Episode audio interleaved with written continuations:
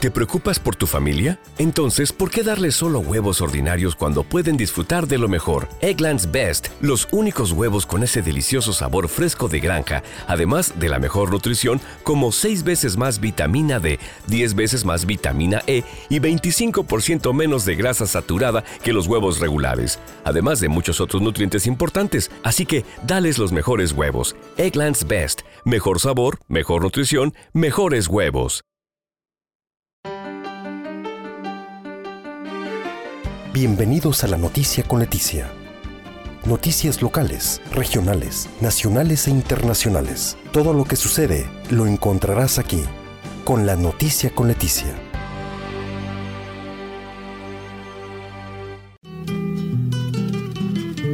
Una de las más bellas tradiciones mexicanas es la conmemoración del Día de Muertos, que tiene como objetivo principal celebrar la vida de nuestros seres queridos.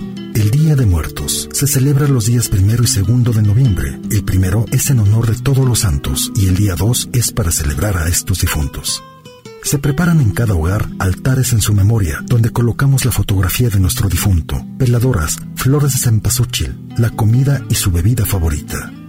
Cada altar se prepara con mucho cariño para continuar con esta tradición que es un orgullo de nuestra cultura.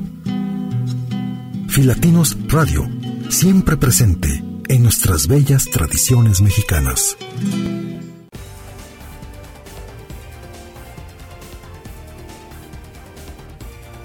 Esta es la noticia con Leticia hoy martes 9 de noviembre de 2021. Aquí en Filatinos Radio nos vamos a las principales noticias en el mundo. En México, la caravana de migrantes que avanza por el sur de este país decidió cambiar su ruta, por lo que ahora se encamina hacia Estados Unidos en lugar de ir a la capital mexicana, indicó un activista y líder del grupo el lunes. El director de la organización Pueblos Sin Fronteras, Irneo Mujica, anunció lo anterior y dijo en un video que en 10 días intentará organizar otra caravana de miles de migrantes que llegará al estado de Veracruz en la costa del Golfo de México para unirse al grupo que viene caminando por el estado de Oaxaca. Ahora no vamos a la Ciudad de México, ahora vamos a la frontera norte, vamos a Sonora, dijo Mujica. El cambio en los planes llega después de que él denunciara que el grupo ha sido perseguido y acosado por funcionarios del gobierno mexicano.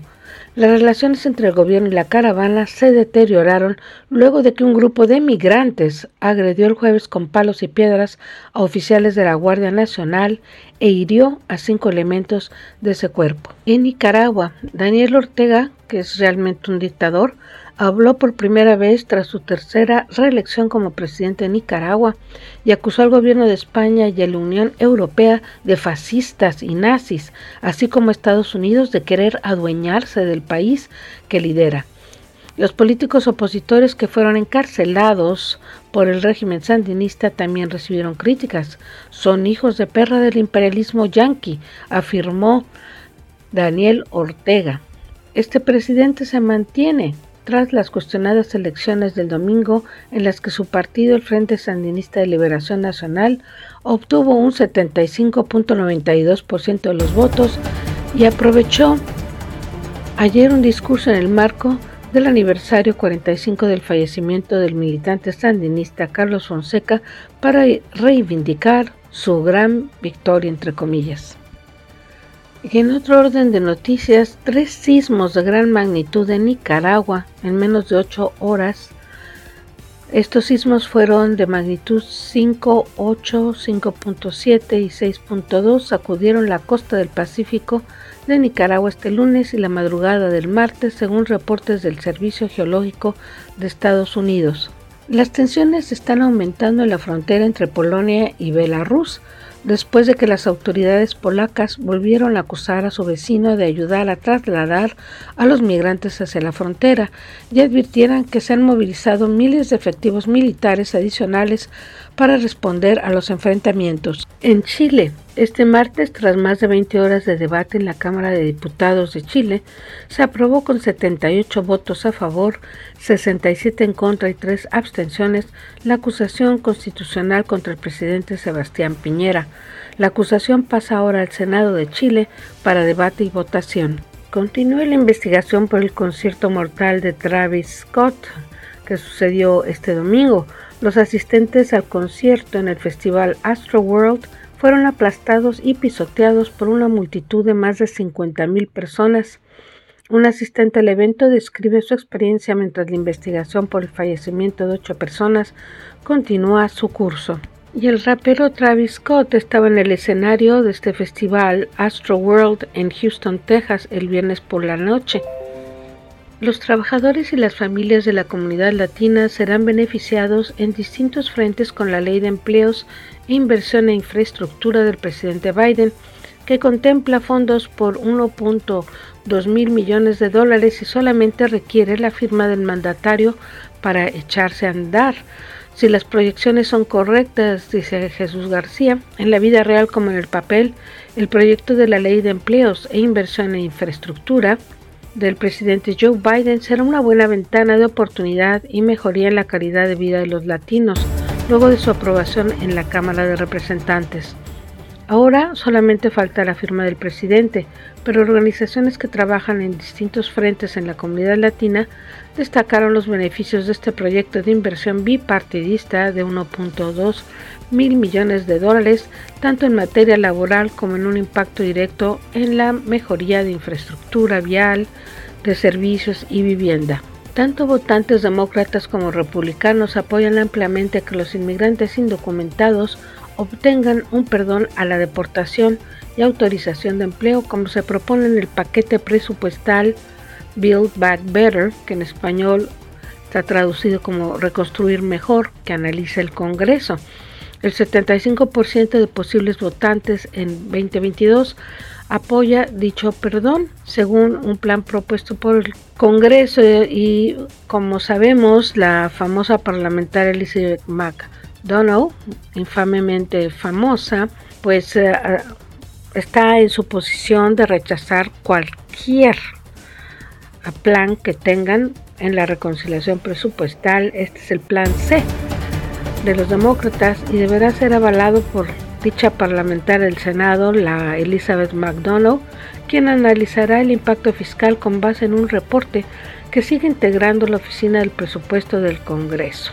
En Pensilvania, la administración del gobernador demócrata Tom Wolf anunció ayer que los distritos escolares del estado serán capaces de modificar o por finalizar el mandato del uso obligatorio de la mascarilla para las escuelas de los grados kinder al grado 12 y esto va a ser empezando en enero de 2022. La demócrata Lori Dumas se está adelantando un poquitito al republicano Drew Crompton para el asiento vacío en la Corte del Estado de Pensilvania, que todavía no ha sido declarada de saber quién ganó de estos dos jueces que estaban contendiendo para dicho asiento. Y los republicanos no quitan el dedo del renglón, ahora están renovando esfuerzos para crear una nueva oficina en la Oficina General de Auditoría para conducir auditorías regulares de todas las elecciones en el estado de Pensilvania. Y este es un empuje de los republicanos a pesar de la oposición y el previo veto del propio gobernador Tom Wolf. Y por otra parte, hay cantidad de republicanos que están contendiendo para ser gobernador y cada vez hay más de estos candidatos. Se acaba de integrar el hombre de negocios Dave White del condado de Delaware y también presidente del Senado pro tempore Jake Corman. En Filadelfia pues ya está disponible la vacuna Pfizer para los niños de 5 a 11 años de edad ya pueden ser vacunados contra el COVID-19 y una de las clínicas que recomendamos aquí en Filatino Radio es Puentes de Salud que está en la calle South S-O-U-T-H es como se pronuncia en inglés South, en español, pero es en la 17 y South, en el sur de Filadelfia. Ahí se habla español y no piden requisitos de, identificaciones o para inmigrantes. Así es que les recomendamos que pues llame ahí a Puentes de Salud o visite el lugar 1700 de la calle South en el sur de Filadelfia para hacer cita para sus niños. El teléfono de Puentes de Salud es 215 7330878. Repetimos 215 733 0878 y está abierta esta clínica Puentes de Salud de lunes a viernes desde las 9 de la mañana hasta las 5 de la tarde. El otro teléfono de Puentes de Salud para tener una cita en la clínica solamente es el 215 454 8000 215 454 8000 y puede dejar su nombre y su número telefónico para que se comuniquen con usted. A Isidro Cortés, el joven de 28 años asesinado a golpes en Paz Stakes en el sur de Filadelfia tras una riña entre fanáticos del fútbol, le sobreviven sus padres y allegados que lo mantienen vivo en sus recuerdos. Ninguno de sus familiares y amigos imaginó lo que le iba a pasar tanto Isidro, su padre y un amigo la madrugada del 16 de septiembre 2021. Precisamente es el día de la independencia de México, la madrugada del 16 de septiembre, y la víctima era mexicana, cuando literalmente les cayeron encima cuatro individuos, dos de los cuales se enfrentarán la corte el 10 de noviembre de 2021, o sea, mañana. Ya mañana van a corte dos de los acusados, pero otros dos siguen evadidos de la justicia. Y esta es una noticia de Telemundo 62. Les seguiremos informando de cómo va a ser el proceso legal contra esos dos tipos. Y pues siguen los preparativos liderados, entre otras personas, por Heréndira Solano Zamacona, para recibir la antorcha guadalupana y las imágenes de la emperatriz de las Américas y San Diego, que por primera vez van a pasar por Filadelfia. Así es que les recordamos para que puedan acompañar a la Virgencita de Guadalupe este sábado 27 de noviembre y el tiempo vuela, así es que les recordamos la fecha 27 de noviembre en el Parque Saks, en la esquina de la 4 y Washington, en el sur de Filadelfia. A las 12 se espera la llegada de la antorcha y de estas imágenes sagradas y después será una procesión que sale de la 1 de la tarde del sábado 27 de noviembre hacia la iglesia Santo Tomás de Aquino en la 17 y Morris, donde después habrá misa se despedirá a la antorcha y a las imágenes a las seis y media de la mañana del 28 de noviembre, que es un domingo.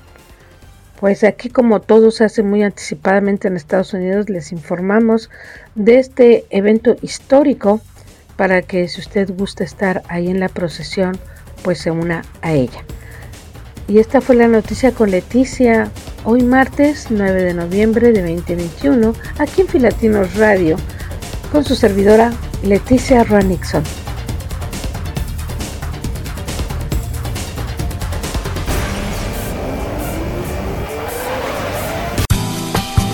Filibros es una iniciativa de la comunidad de mexicanos que radican en Filadelfia, con el objetivo principal de promover la lectura en la sociedad latina mediante la invitación a tomar un libro de cada uno de los guacalibreros que hemos diseñado especialmente para ti. Recuerda que el hábito de la lectura nos ayuda a ejercitar la memoria, fomentar la creatividad, la imaginación, mejorar nuestro vocabulario y la forma correcta de escribir.